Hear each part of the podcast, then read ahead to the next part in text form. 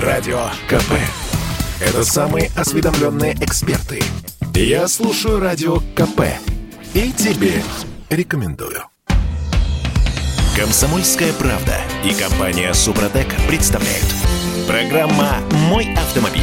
Введение ID для водителей – знаете, эм, э, цифры, эм, э, еще один индивидуальный номер. У нас есть СНИЛС, у нас есть ИНН, вот, и теперь еще э, предлагает нам оцифровать самих себя, то есть присвоить цифры каждому водителю в нашей стране. Но 8 800 200 ровно 9702, номер, по которому мы принимаем э, звонки в прямом эфире, и 8 967 200 ровно 9702, э, сообщение в WhatsApp, Viber и Телеграме. Сейчас я буду пояснять, собственно, о чем речь. Значит, с 14 августа перевозить пассажиров в Москве смогут только водители с таким вот цифровым профилем, ID-шечкой, да? Именно это вроде как департамент транспорта создает систему контроля за деятельностью таксистов, э, которая называется KISS Art.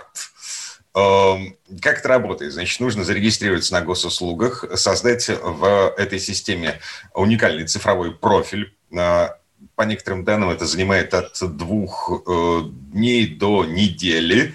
Э, там, значит, нужно водительское удостоверение, выданное в России или в странах СНГ, фотография, паспорт, и в этой системе будут отражаться данные об автомобиле, а самое главное, о путевых листах и медицинской информации о водителе. То есть э, государство будет знать все э, о том, кто сидит за рулем такси. Есть... Это правда. Есть... Дима, ну согласитесь, что красивое название «Кис-Ар». Доброе утро, кстати.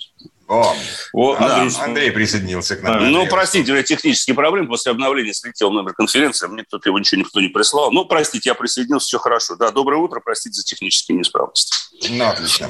Так, эм, айдишечку обсуждаем. Э, номер, индивидуальный номер водителя, который может появиться в нашей стране. Э, пока на таксистах, московских таксистах экспериментируют с этой историей, э, вроде как с 14 августа э, все будет работать. Или не будет? Да, я мне сразу вспоминаете, знаете, а я вот себе как-то хотел, когда вот еще в молодости был, хотел сделать такую татуировку. Генри Роллинс есть такой, собственно говоря, человек, э, музыкант и актер. У него сзади на затылочке очень мне нравилась татуировочка в виде штрих-кода пробитая.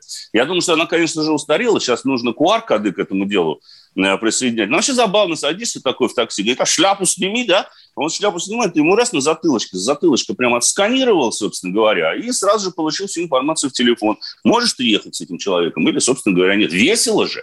Наверное, до этого дойдет, хотя я утрирую, конечно. Оборжаться.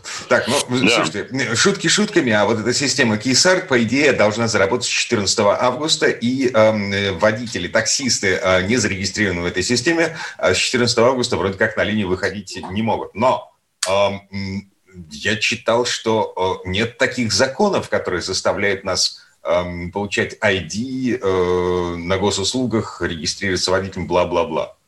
Но Москва у нас отдельный же субъект федерации, Дмитрий. Мы же давно с вами знаем, что в Москве законы свои. И они зачастую, региональные московские законы, не соответствуют федеральному законодательству. Более того, я считаю, что московские законы, они устраняют пробелы в некоторых моментах федерального законодательства. Ну вот, к примеру, у нас вспоминается, опять же, история с палатными парковками, когда у нас люди начали массово оставлять автомобили и снимать с них государственные регистрационные знаки, чтобы не платить за парковку и не быть оштрафованными. В федеральном законе нет требования, что машина, находящаяся на стоянке, должна быть э, оснащена регистрационными знаками. Нет у нас, к сожалению, такого федерального закона. Э, на что, что сделала Москва? Москва сделала, создала комиссию по противодействию антитеррористической деятельности э, и издала специальный указ, согласно которому все машины, припаркованные э, на улично-дорожной сети и не имеющие регистрационных знаков, подлежат обязательному эвакуированию вследствие того, что могут представлять собой террористическую угрозу. Все, пожалуйста, машины точно так же без знаков эвакуировали, и все нормально. Ничего, никто не возмущался, что такого пункта нет в федеральном законодательстве. Поэтому это, это нюансы, это детали, на которые, по-моему, уже давно никто не обращает внимания. И потом еще один момент. Они могут формально, таксисты, самостоятельно, особенно индивидуальные предприниматели, выезжать, но заказов угу. от Яндекса едва ли они получат или от каких-то агрегаторов. Вот и вся проблема, вот и все решение, без всякого нового законодательства. И даже без терроризма, должен тебе заметить. Просто тебя не, это... не подключают, и все. И ты не получаешь заказов. Ну, вот, вот с вами это, конечно, все хорошо обсуждаем, но вот вас не подключают, и ты не получаешь заказ. Отлично. А кто от этого будет страдать? Ну да, таксист, который своевременно получил QR-код. Но прежде всего об этом будут страдать мы, потребители этих услуг. Конечно. Потому что в конечном итоге вечный вопрос, а за чей счет банкет? В нашей стране всегда решается, что одним, а, имеет только один ответ. Банкет всегда за счет пользователя, то есть за счет гражданина. Не за счет того, кто этим ну, оператором является, а за счет того, кто этим э, пользуется. Это во-первых. И во-вторых, вот этот вот срок введения, по-моему, это когда с 15 или 16 или с 14 14, 14. Да, вот с 14 августа. Ну, слушайте, вообще-то на такие случаи нужно давать какой-то переходный период. А сейчас получается, что в течение двух недель каждый таксист Москвы, по крайней мере, должен зарегистрироваться и получить этот QR-код. А там нужно собрать кучу бумажек, несмотря на всю эту цифровизацию. Для того, чтобы стать таксистом, вы должны собрать кучу бумаг. Именно бумаг в физическом виде. И привести это в некий департамент. И после этого получить QR-код. Во-первых, а. ну, понятно, что очереди будут в этом департаменте на получение, Слушайте, наверное. Погодите, погодите. А какие очереди на госуслугах, на портале госуслуг? Мы все с вами Это знаем. хорошо, если так. Да, это все оформляется через госуслуги. Э, во-первых. Во-вторых, оформляется, по-моему, уже весь июль. И по некоторым данным, э, да. ну, минимум 20% таксистов уже в системе. Это, Дим, говорят, я перебью, прости. Да. Это те таксисты, которые являются гражданами Российской Федерации, имеют российское водительское удостоверение и чаще всего сами эксплуатируют. Если же мы возьмем остальных таксистов, а 80% таксистов в Москве – это приезжие страны СНГ, то для них, поверь мне, госуслуги – это приблизительно как Ниагарский водопад из Крыма. Понимаете, они не зарегистрированы на госуслугах, они не могут в электронном виде это получить. Это делают за них таксопарки, либо их, поскольку они как э, не граждане, или они получают гражданство, вид на жительство, и вот тогда они могут как-то там регистрироваться. Но большая часть таксистов не зарегистрирована на госуслугах. И QR-кода они будут получать непонятно как. Вот как, не знаю. Может быть, наш, кто-то из наших слушателей нам подскажет. А вот потом, э, посмотрите, обратите внимание на российских водителей даже, да? Если uh-huh. водитель работает на себя, читаю я коммерсант, да, то ему надо самостоятельно найти лицензированную компанию, которая сможет вот. провести необходимые медицинские осмотры. А медицинские работники, которые проводят такие осмотры, и контролеры технического состояния такси также должны быть зарегистрированы в системе. Вот тоже, mm-hmm. я скажу, тоже задачка. А, а, слушайте, а, а, ну, мы знаем, а, значит, лягушку варят медленно, да, для того, чтобы а, она не заметила, что ее варят. А, есть такое ощущение, что мы встали на путь, э, в конце которого ID для всех водителей в нашей стране. Вот. Вот это на самом деле самый такой. Но, понимаете, Дмитрий... Это ну, наиглавнейший счету, вопрос. Да, но по большому счету у нас и так есть ID у каждого водителя страны. Называется оно водительское удостоверение, которое зарегистрировано в том числе во всех и самых разных электронных базах данных и которым есть доступ к самым разным организациям и ведомствам, ну, все-таки те, которые имеют право. Поэтому введение цифры тут, ну, по большому счету, ничего нового нам не даст. Может быть, это несколько улучшит ситуацию, потому что, ну, мы же с вами помним, я считаю, что это несколько утопически, но тем не менее предложение о том, что и водительское удостоверение надо перевести в цифру, что вот, мол, какой смысл его возить, если можно, так сказать, проверить человека по электронной базе данных. Может быть, это нас как раз-таки приближает вот к этому светлому. Ну, я Кстати, не знаю, просто, светлое, просто ради... Будущее. Просто к информации. В некоторых сопредельных странах с нами угу. да, уже угу. давно не возят с собой водительские удостоверения люди. Это все в электронном виде, все в смартфоне. Так что ну, мы, в общем, да. мы, мы себе понимаем, что мы, конечно, впереди планеты всей по цифровизации. Но на самом деле это не так. Мы еще ну, конечно. водить и предъявлять сотрудникам ГИБДД э, водительское удостоверение в натуральном виде. А в принципе все это есть уже в смартфоне. Вот Но скоро диагностическую сложно... карту будем с собой возить. Это, ну да. Но в принципе это все совершенно возможно. Это никаких сложностей не представляет. Но почему-то вот пока не приживается. Ну, вопрос у нас всегда касается... Да, электронном что-то я, я подозреваю, почему не приживается. Потому что, а, смотрите, бумажка, а, даже заламинированная бумажка, вот этот кусок пластика, ты, а, ну да, ты можешь его потерять, можешь испортить, можешь еще что-нибудь, украдут тебя его в конце концов. Но одно движение мышки, падение сервера на ГИБДД, что периодически случается, и ты, ну, вроде как человек уже без прав, ты вообще непонятно кто. Вот. А, ну, в общем, да. А бумажка, она все-таки физическое доказательство того, что ты есть, ты существуешь. Окончательная бумажка, да. правильно? Бесповоротная бумажка, самая последняя да. бумажка, да. И я до, до, достаю из э, кармана штанин дубликатом бесценного груза. Да, это господин Маяковский, собственно говоря. Считайте, завидуйте. Так, 60-й а, пишет нам. Как, когда собаке делать нечего, она себе яйца лежит. Московский дептранс пытается регулировать все и все, вместо того, чтобы реально решать проблемы движения. На этом не заработаешь, э, а на разработке систем многоточие. Вот многоточие в этом месте поставим. Вернемся в эту студию буквально через пару минут. Я Дмитрий Делинский, Андрей Олег Осипов, редактор портала осипов.про. У нас на связи. Говорим про машины. Программа «Мой автомобиль». Просыпайтесь, вставайте, люди православные! В эфире радио «Комсомольская правда». Я Сергей Мордан. Прогноз на 21 год вас не порадовал, я надеюсь. Конвойные в белых тулупах, лающие овчарки, прожектора шарят по белой пустыне. Давайте уже вот по-нашему, по-русски вот, скажем. По Врагам и изменникам Родины нет и не будет пощады. Руки прочь от Егоды. У него нашли огромный дилдо в шкафу. А вообще он отмазывал заключенных и пил с ними коньяк. Каждое утро в 8 часов по Москве публицист Сергей Мардан заряжает адреналином на весь день. Мне кажется, это прекрасно. Комсомольская правда и компания Супротек представляют. Программа «Мой автомобиль». Как вам идея ввести э, цифровые ID для всех водителей в нашей стране? Это еще раз задаем этот вопрос. 8 800 200 ровно 9702. Это телефон прямого эфира. 8 967 200 ровно 9702. Номер, по которому мы принимаем сообщения в WhatsApp, Viber и Телеграме. В предыдущей части программы остановились на том, что, в принципе, э, идея цифровизации водительских удостоверений, ну, как бы на самом деле неплохая. Единственная проблема э, у гаишника на дороге легко непринужденно может лечь интернет, и тогда ты э, становишься ну, совершенно непонятным для гаишника человеком. Как вы так можете говорить, Дмитрий? Мы живем в стране, где уже 5G, можно сказать, скоро будет везде работать. А 4G, согласно недавнему распоряжению так сказать, нашего правительства, будет оборудована каждая последняя деревня. Будет иметь высокоскоростной доступ к интернету LTE CRT4G+.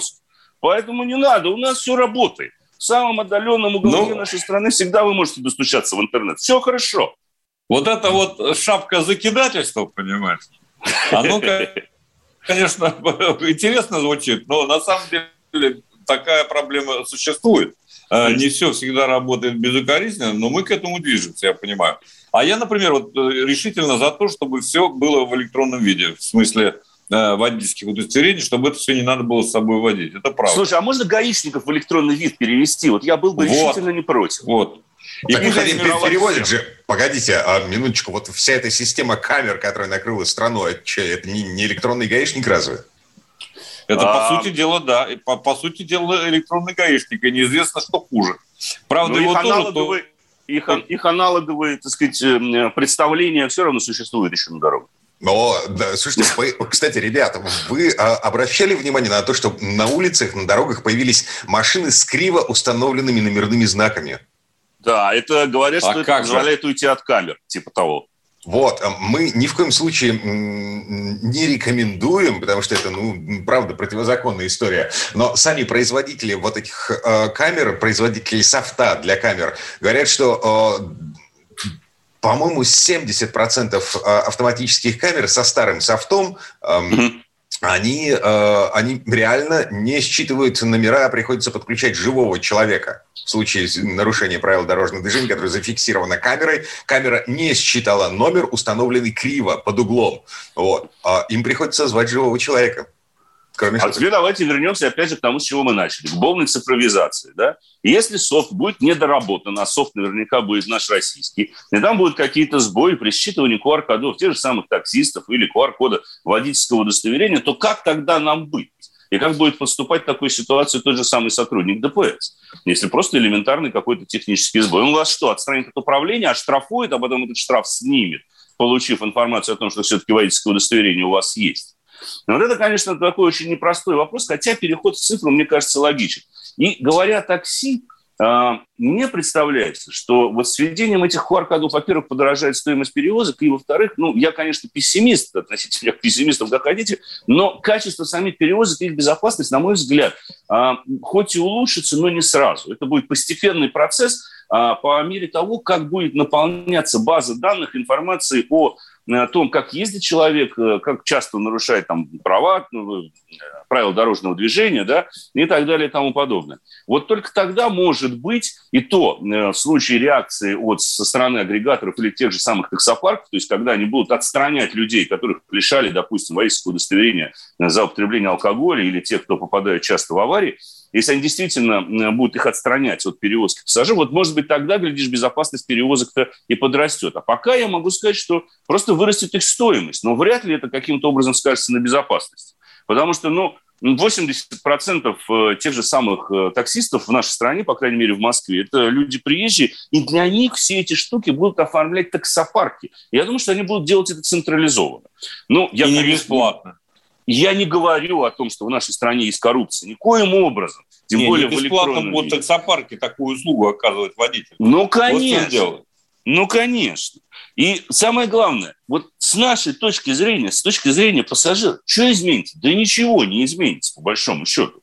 Вот если будет введена нормальная ответственность, тех же самых агрегаторов, да, или если там будет развита нормальная конкуренция на этом рынке, вот тогда можно говорить об улучшении качества оказываемой услуги. Но поскольку, по большому счету, агрегатор у нас сейчас один, и контролирует он 99% рынка таксомоторных перевозок во всей стране, то, слушайте, ну, при монополии обычно некоторые рыночные вещи не работают, к сожалению. Так, давайте двигаться дальше. У нас есть еще одна тема для обсуждения, такая вполне серьезная. А, как вам а, перспектива попасть за решетку за отсутствие полиса ОСАГО? Вот натурально. О. Да, за решетку. Прям, прям вот эм, по классике. Эм, правоприменительная практика уже есть. Э, гаишники сейчас, э, эм, обнаружив отсутствие полиса ОСАГО, не просто выписывают штрафную квитанцию, они предлагают водителю подписать еще уведомление, да, да. специальную окончательную бумажку о том, что водитель обязуется э, приобрести полис ОСАГО в какой-то в некий установленный срок. И вот давайте здесь мы скажем всем водителям, не подписывайте эти бумаги. Эти же бумаги вам предлагают, когда останавливают, допустим, за тонировку. Говорят, устраните нарушение, предлагают вам бумагу, что вы обязаны устранить нарушение. Не подписывайте. Потому что если вы ее подпишете, это будет неповиновение сотруднику полиции в следующий раз. Да, вот и все. Вы имеете да, право отказаться. В, в следующий раз, когда вас поймают с этой бумажкой, ну, то есть да. э, э, ну, вы же числитесь в базах как э, человек, нарушивший правила дорожного движения по такой-то статье э, административного кодекса. Гаишник проверяет это, говорит, о, да вы должны э, устранить нарушение в течение 10 дней. Устранили? Нет. Угу. Отлично. Вот у вас есть э, бумага на руках, у гаишника тоже есть такая бумага, в которой написано, что я обязуюсь. И э, государство... А в тюрьму? Да, воспринимает это как неповиновение законным требованиям сотрудника полиции. Да, да, и там, конечно. да там, там уже все всерьез. Вот. Но тут у меня такой вопрос, собственно. А если я отказываюсь подписывать вот эту окончательную бумагу, уведомление так. о том, что я обязуюсь, я же тоже... Не отказываюсь. повинуюсь. Да. Нет, ничего подобного. А, эта бумага, она предлагается вам сотруднику. Я не юрист, вот скажу вам честно. Да, это лучше, наверное, проконсультироваться с адвокатом. Но Насколько мне известно, вы обязаны подписать протокол о том, что вы согласны с тем, что э, на вас наложен административный, так сказать, штраф. Вот это вы подписать можете, что вы согласны. Но это абсолютно не означает, что вы должны подписывать какие-то дополнительные бумаги, где обязуетесь устранить нарушение. Насколько мне известно, такого пункта в правилах дорожного движения в Кодексе об административных правонарушениях нет где было бы сказано, что если нас останавливают, то мы должны подписать некую бумагу, э, что мы обязуемся и согласны с тем, что мы устраним. Такого я, честно говоря, в правилах не помню, чтобы было. Да? А, поэтому тут вопрос скорее будет касаться плоскости взаимоотношений водителя и сотрудника ГИБДД. И эта плоскость, когда в ней остается что-то не совсем отрегулированное, всегда почему-то становится несколько коррупционной емкой и подпиткой денежными знаками осуществляется явно. Э, так сказать. И, ну, насколько мне известно, по закону вы все равно имеете право отказаться от подписания данной бумажки. Да, но написано в правилах, что ты обязан устранить в течение определенного да. времени. Так, да, нигде в правилах не написано, что я должен подписать бумагу, где, где в я принципе, такие вопросы, такие вопросы легко решать через суд, Там не только да. водителю, но и ГИБДД. Mm, Пожалуйста, обращайтесь в суд. Вот вы меня остановили, 800 рублей с меня содрали, так сказать, да? Я подписал, что протокол, да, действительно, я нарушил. Но э, во всех остальных случаях через суд. Если я не устранил в течение 10 дней, суд решает, что я должен устранить, либо заплатить, либо сесть в тюрьму, я не знаю. Да? Но, Но, Но конечно, да. с этим связываться никто не будет. Поэтому предлагают конечно. подписать бумагу для упрощения процедуры собственной жизни опять. Но, так. знаете, давайте, дорогие друзья, сделаем небольшой, как говорится, дисклеймер, да, и скажем, что мы считаем, что полис ОСАГО должен быть у каждого водителя. У каждого, Никоим конечно. образом не ратует, потому что проблемы в авариях возникают у обычных, нормальных, законопослушных граждан, когда в них врезается, к примеру, таксист, у которого нет действительного полиса ОСАГО. А такие случаи массовы э, в той же самой, и в Санкт-Петербурге, и в Москве, и в других городах России. Поэтому мы говорим, что да, полис ОСАГО безусловно необходим, но мы лишь обсуждаем то, какими инструментами пользуется государство для того, чтобы э, контролировать тех, кто не приобретает этот полис ОСАГО. Вот Но ну, это я, другое уже несколько раз. Я, я подозреваю, что эта практика уйдет э, где-нибудь весной будущего года, когда э, автоматические камеры начнут выхватывать из потока машины без полисов ОСАГО. Э, я да. да. Там штрафовать раз в сутки можно будет. Вот. Да. Эм, они уже, по идее, Дим, они, кстати говоря, да. уже должны это делать в ближайшее время. Они с марта следующего года начнут фиксировать наличие или отсутствие техосмотра или диагностической карты, хотя вот это вот опять же под вопросом. А что касается ОСАГО, я знаю, что Москва хочет вести это раньше. Вот чуть ли не сейчас, после цифровизации, есть такие слухи, что вот уже буквально с августа-сентября камеры подключат к системе. Там вопрос, опять же, в электронных базах данных и в обмене информацией между различными базами данных МВД и Российского союза автостраховщиков. Но они собираются это сделать уже в ближайшее время. Так, 76-й а, нам пишет, а когда этот олень без полиса ОСАГО совершит ДТП, как потом возмещать ущерб? Вот, Это, да. да. Угу. Через суд. Через суд, только через суд, ну, либо в понятийном порядке, как принято выражаться, мягко говоря.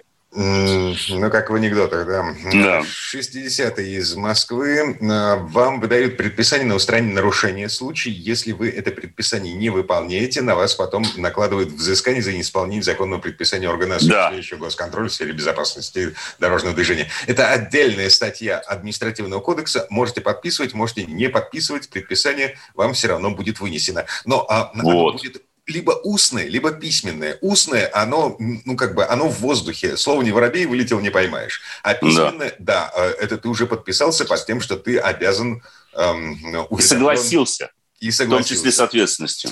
Так, вернемся через пару минут буквально. Андрей Олег Осипов, редактор портала осипов.про у нас на связи. Я Дмитрий Делинский. Говорим об автомобилях. Программа «Мой автомобиль». Значит, я самый первый вакцинировался, поэтому меня спрашивают. Поехали, напились и давай, значит, все. Нет больше СССР, мы создали Содружество независимых государств. И скорее хозяину Бушу, старшему президенту США, звонить. Назначьте везде русских, и многонациональные регионы были бы довольны. И дайте больше прав регионам и больше прав предприятий. Итоги с Жириновским. Каждую пятницу на радио «Комсомольская правда». Владимир Вольфович клеймит злодеев – с оптимизмом смотрит в будущее и общается со слушателями. 9 часов вечера по московскому времени. Я все могу сделать. Запросто наведу порядок.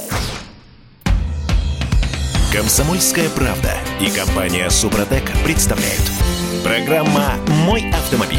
Слушайте, а не поговорить ли нам про фотошоп в автомобильной программе? Ну, тут Минтранс, эм, господи, в очередной раз правит многострадальный приказ о проведении правил техосмотра. Э, что в этом приказе? Значит, во-первых, там говорится, что э, фотографии э, которые вносятся в систему ЕАИ-100 перед и после окончания процедуры техосмотра, вот, а, они должны быть сделаны э, спереди и сбоку, то есть профиль такой на три четверти, да, а более того, в кадре должен присутствовать мастер, проводящий техосмотр.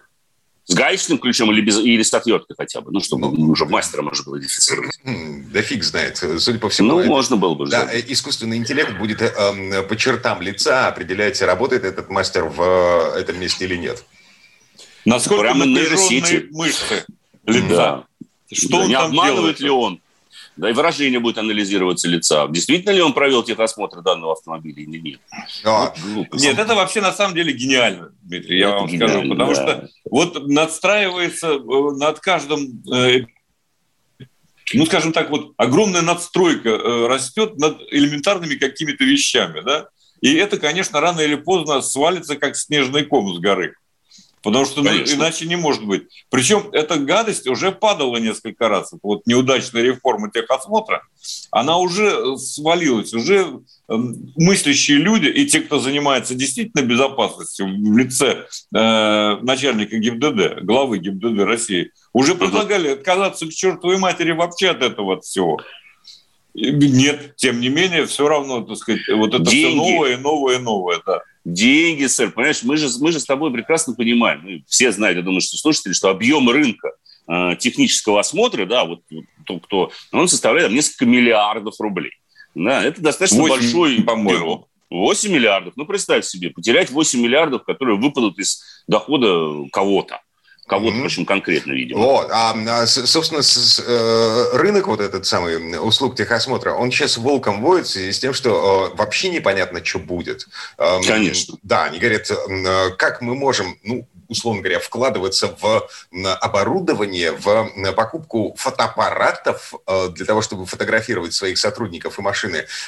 Если непонятно, э, будет техосмотр обязательным, не будет техосмотр обязательным. Более того, э, просят повысить тарифы. Стоимость, конечно. Да, то есть 800-900 рублей, которые сейчас, они сколько лет назад были приняты? В 2012 году, в 2013? Да, где-то так, лет 7, наверное, уже прошло. Вот. Эм, ну, короче, они просят там 3000 рублей. Ну, вопрос в том, насколько необходима вообще вся вот эта процедура, понимаете? Когда мы говорим о коммерческом транспорте, да, с ним можно согласиться. По идее, техосмотр прописан в Венской конвенции, которую мы подписали. Мы обязаны его проводить, скажем так. Но для э, в той же самой Венской конвенции есть э, послабление. И, к примеру, для а, машин, которые принадлежат частным лицам, эксплуатируются физическим лицам, его можно было бы на самом деле отменить. Но это опять э, мы будем с вами обсуждать то же самое, что надо техосмотр сделать удобным, надо, чтобы там не очередей. Но ведь мы в конечном итоге и само ГИБДД пришло к мнению о том, что вот этот техосмотр, в общем-то, к безопасности дорожного движения не имеет ровным счетом никакого отношения. Ну mm-hmm. вот и все. Поэтому проще, конечно, я согласен с Дмитрием Черниковым, взять и отменить. Потому что тогда будет проще всем водителям, собственно говоря. Um, Либо, ты... так сказать, выдавать 30 марки, вот как Германия, Адаков, да, я прошу прощения, просто ага. клеишь на, под, под лобовое стекло, что ты прошел и все, да. А и выдают все. тебе ее э, дилер после осмотра автомобиля. Где ты На номерах.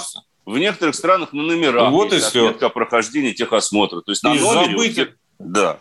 На номере такое было, кстати. 30-й из Новосибирской области э, спрашивает, скажите, пожалуйста, а как сейчас можно получить техосмотр легально или нужен ли сейчас техосмотр для получения страховки?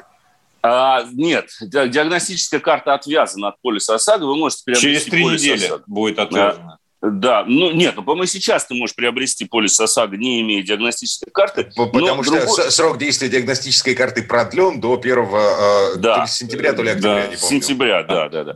А, в сентябре, да. Да, да, то есть они ее отвяжут, но на самом деле это абсолютно не означает, что мы можем ехать без техосмотра, потому что, как известно, по-моему, с марта следующего года а, камеры будут штрафовать не только за полис ОСАГО, но и в том числе за Э, прохождения техосмотров. Потому что вот эти данные о прохождении ТО должны же э, фиксироваться вот в этой вот электронной базе данных, к ней получат доступ, в том числе все камеры, они будут объединены э, и получат доступ к базе данных. Если там не будет информации о том, что ваша машина прошла техосмотр, то, соответственно, до свидания, получите штраф. Там, по-моему, сколько за отсутствие техосмотра? 800 рублей, что ли, если не ошибаюсь. Я уже не помню сейчас, сколько там точно штраф за это. Угу. Но он есть. Так, а насчет легального прохождения, ну, в общем-то, все как обычно. Нужно э, приехать, заплатить денежку, вот, и... Э, и уехать. Да, если, если с машиной все в порядке. Да. Давайте к автомобилям перейдем. Слушайте, да. друзья, я предлагаю. перехвачу инициативу. Мы очень редко говорим, собственно говоря, о а, тавтологии, говорим, говоря, да, что-то сегодня с утра. А, редко мы упоминаем коммерческий транспорт, а мне тут не так давно удалось протестировать, э, не поверите, Ford Transit обновленный. Ford упоминается у нас еще реже да, потому что бренд ушел. Но, тем не менее, ведь Ford коммерческие автомобили очень хорошо не только продаются, но и производятся в нашей стране. И вот транзит я взял, скажем так, по семейным дружеским нуждам. Нужно было перевести кое-какое оборудование для столовой, так сказать, с одного места в другое. А, за что, не сочтите за рекламу, скажу большое спасибо компании «Рольф», а, это, по-моему, Рольф Химки, транзит-центр он называется, потому что они пошли мне навстречу, как такового представительства Ford ну, у нас не существует, поэтому приходится общаться в том числе с дилерами. Дилер оказался очень приятный, дал мне тестовый, собственно говоря, автомобиль без всяких вопросов. И что меня поразило в транзите, так это, не поверьте, дорогие друзья, это плавность хода. А, потому что мы перевозили, ну, в некоторых легковых автомобилей не отмечаешь такой плавности хода, какая была замечена у обычного коммерческого фургона, правда, с высокой крышей, со средней длины колесной базой и с односкатными колесами сзади. То есть там не двухскатка стоит, а нормальные односкатные колеса. И вот при этом автомобиль, конечно, обладает поразительной плавностью хода. И еще к преимуществам транзита я бы отнес чисто легковую посадку за рулем. Потому что во многих коммерческих венах а, или руль завален, или педальный узел как-то у нас, так сказать, расположен не совсем так, как мы привыкли, допустим, в легковых автомобилях. Здесь в транзите никаких проблем нету. Диапазон регулировок как руля, так и, собственно говоря, сидейно просто огромен. И посадка за рулем очень правильная. И вообще автомобиль по управляемости напоминает прежде всего легковую машину, что хорошо и позволит, в общем-то, не переучивать, не переучиваться, так сказать, с одной машины на другую. Ну, конечно, с учетом габарита. Понятное дело, что с учетом габарита. По грузовому отсеку, конечно же, я должен отметить распашные задние двери, которые могут раскладываться на 180-270 градусов, причем там есть специальный фиксирующие такие замки, которые не позволят им закрыться, допустим, в результате ветра.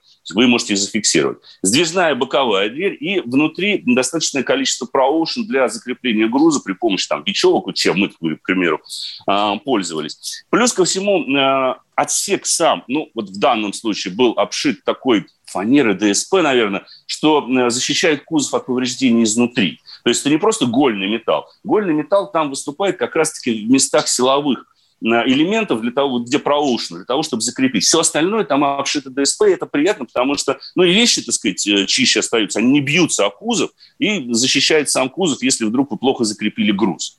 А вот. Так что к тормозам нареканий нет, и по экономичности там один единственный мотор, там 2.2 э, дизель и шестиступенчатая механическая коробка передач. Машина очень динамичная, скорость практически в ней не замечаешь. Я проехал на ней больше 250 километров. Реальный расход топлива составил около 8 литров на сотню. Что для коммерческого ВН, в общем-то, хороший показатель. Груженного при том. Груженного, да, груженного. Мы ехали груженного, конечно. Но не так уж тяжело. Там у нас груза было, ну, килограмм, наверное, может быть, 250-300. Он просто был очень объемный. Вот эти вот стеллажи профессиональные из нержавейки, они ну, большие. понятно. Да, они большие, так, их, они неразборные, поэтому пришлось брать вен. Угу. Слушайте, а он тоже пищит, э, когда задним ходом? Да, да. Это сейчас у всех венов обязательно практически, Дим. Это норма безопасности, а, потому что обзор у вен это тяжелый, мы же практически ничего не видим, поэтому а, вот эта вот пищалка обязательно сейчас практически для любого коммерческого транспорта грузового. Mm. Да, а у меня вот машина да. Если, да. не дай бог, я выезжаю с парковки и не вижу там, кто пересекает дорогу, будет немедленно э, пищать и будет немедленно останавливаться. Это я говорю о Hyundai Elantra. Mm-hmm. Которая да, она у нас продолжает ездить. Mm-hmm. Она продолжает ездить. Она, кстати сказать, э, в этом отношении очень безопасна. Действительно, многие новые системы, да, собственно, все, которые самые необходимые, они там есть включая камеру заднего вида, э, мониторинг слепых зон и так далее, и так далее, выезд с парковки. Все это есть. Более того, автомобиль может самостоятельно остановиться в случае необходимости. А, что это, тоже... Да, это э, при том, что это вполне ничего себе бюджетный кореец, э, конкурент Кор Короллы, э, ну вот... Э... Ну и Октавии, конечно. Ну, Короллы и Октавии, конечно. Это автомобиль автомобиль, который э, меня порадовал. Ну, во-первых, это, конечно, машина с двухлитровым двигателем Elantra, на которой я сейчас езжу. Э, и достаточно бодро ведет себя автомобильчик, 9,8 до сотни, 203 максимальная скорость, больше, чем достаточно. Это в паре, э, естественно, там нет механики, двухлитровый двигатель 150-сильный в паре с э, автоматической коробкой передач, которая весьма расторопна. Но насколько хорошо этот автомобиль э, управляет, Некоторые мои коллеги утверждают, что скучный автомобиль. Да ничего подобного. Во-первых, очень симпатичный, внутри эргономика без всяких нареканий, во-вторых, совсем не скучный, потому что от упора до упора, извините, баранка два с половиной оборота всего проделывает, а это считается уже достаточно острым управлением. Острый, конечно. Конечно, это, это не Альфа Ромео 1.45, да, но тем Но мы еще вернемся, мы вот. еще вернемся к этой машине. А, Обязательно. То есть у меня уже времени мало. Все, Тогда увы. урезаю марку. Программа «Мой автомобиль». Радио КП. Это споры и дискуссии в прямом эфире. Я слушаю Радио КП и тебе рекомендую. Комсомольская правда и компания Супротек представляют. Программа «Мой автомобиль». А это мы вернулись в студию радио «Комсомольская правда». Я Дмитрий Делинский. В этой четверти часа у нас не совсем традиционная история от Александра Пикуленко. На этот раз речь пойдет об автопутешествии по Калининграду и Калининградской области.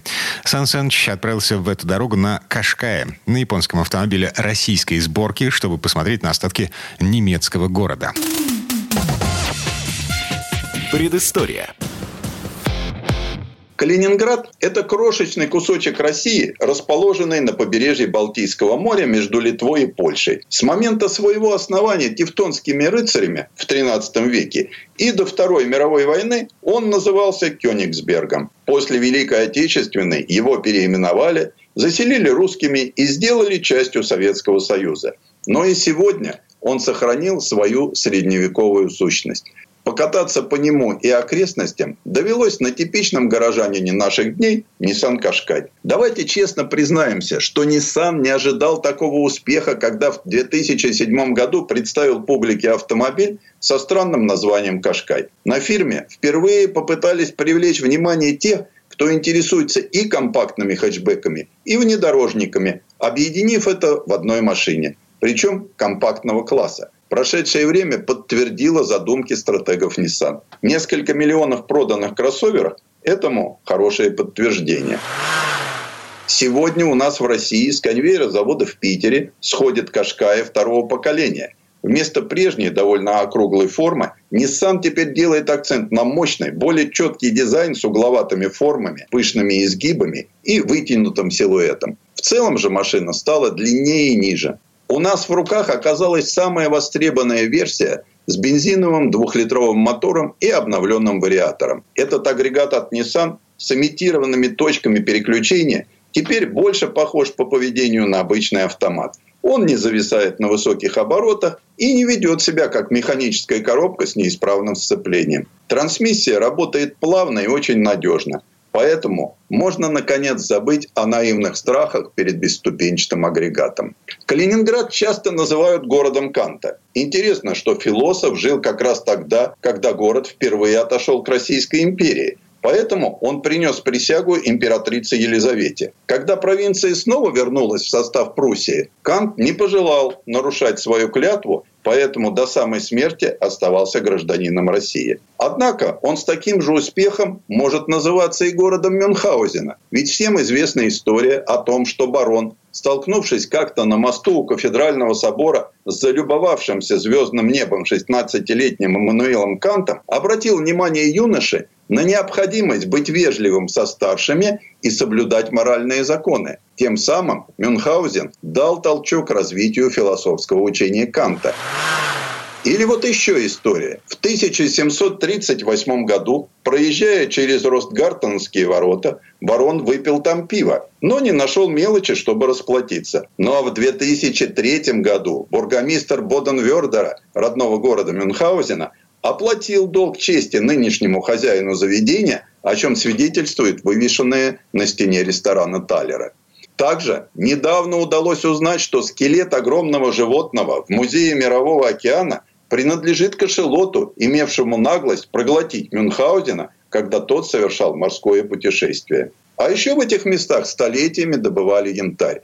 На сегодняшний день в Калининградской области находится 90% мировых запасов янтаря. И не зря одним из символов города стал знаменитый музей янтаря в башне из красного кирпича. Когда-то она входила в систему оборонительных сооружений города. В коллекции музея представлены солнечные камни разных оттенков, формы, размеров. Самый серьезный экспонат весит более 4 килограммов. Здесь же находится самая большая в мире янтарная мозаика Русь. Она весит более 70 килограммов и состоит из 3000 фрагментов.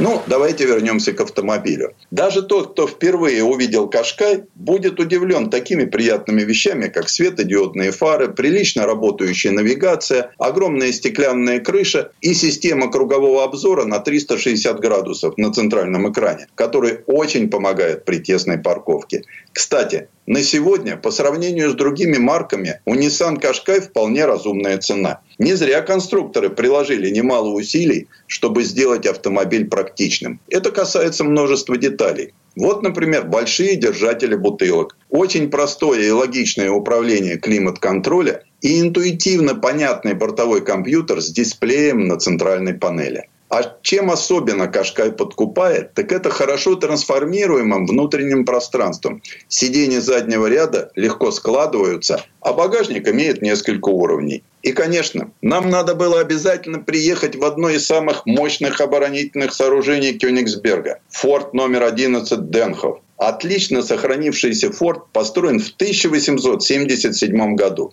Всего их 15, окружающих город-крепость. До недавнего времени здесь жила большая воинская часть, а теперь это музей. Нельзя, приехав в Калининград, миновать Куршскую косу. Узкий песчаный полуостров в виде 98-километровой дуги – самый короткий мост через водное пространство на птичьем миграционном пути из Европы в Западную Африку. Уникальность Куршской косы в том, что она создана морем, ветром и деятельностью человека. И все это не завершено. Есть одна достопримечательность Куршской косы, обязательная к посещению. Лес, названный танцующим потому, что состоит из деревьев, стволы которых закручиваются в зигзаги и петли. Создается иллюзия, будто они застыли посреди танца в причудливых позах. Танцующий лес находится на дюне круглой. Деревья здесь были посажены в 1961 году для укрепления песчаной дюны. А еще здесь есть орнитологическая станция Фрингила, открытая еще 1 января 1901 года немецким теологом и естествоиспытателем Иоганнесом Киннеманом. В настоящее время две трети всех птиц кольцуемых в России, окольцовываются на этой орнитологической станции. На местных, узких, обсаженных столетними деревьями дорогах мы получили ответ, а как он едет, этот Nissan Qashqai. В первую очередь, даже в положительном смысле, не очень впечатляюще. Несмотря на то, что автомобиль компактный, он немало весит. И поэтому мотор приходится крутить, когда пытаешься ехать быстрее. А вот при неторопливой езде машина радует умеренным расходом топлива чуть больше 8 литров. А во всем остальном у Кашкая все в порядке. Электроусилитель руля работает аккуратно и точно, подвеска достаточно комфортна и, пожалуй, только бездорожье может привести Кашкая в недоумение.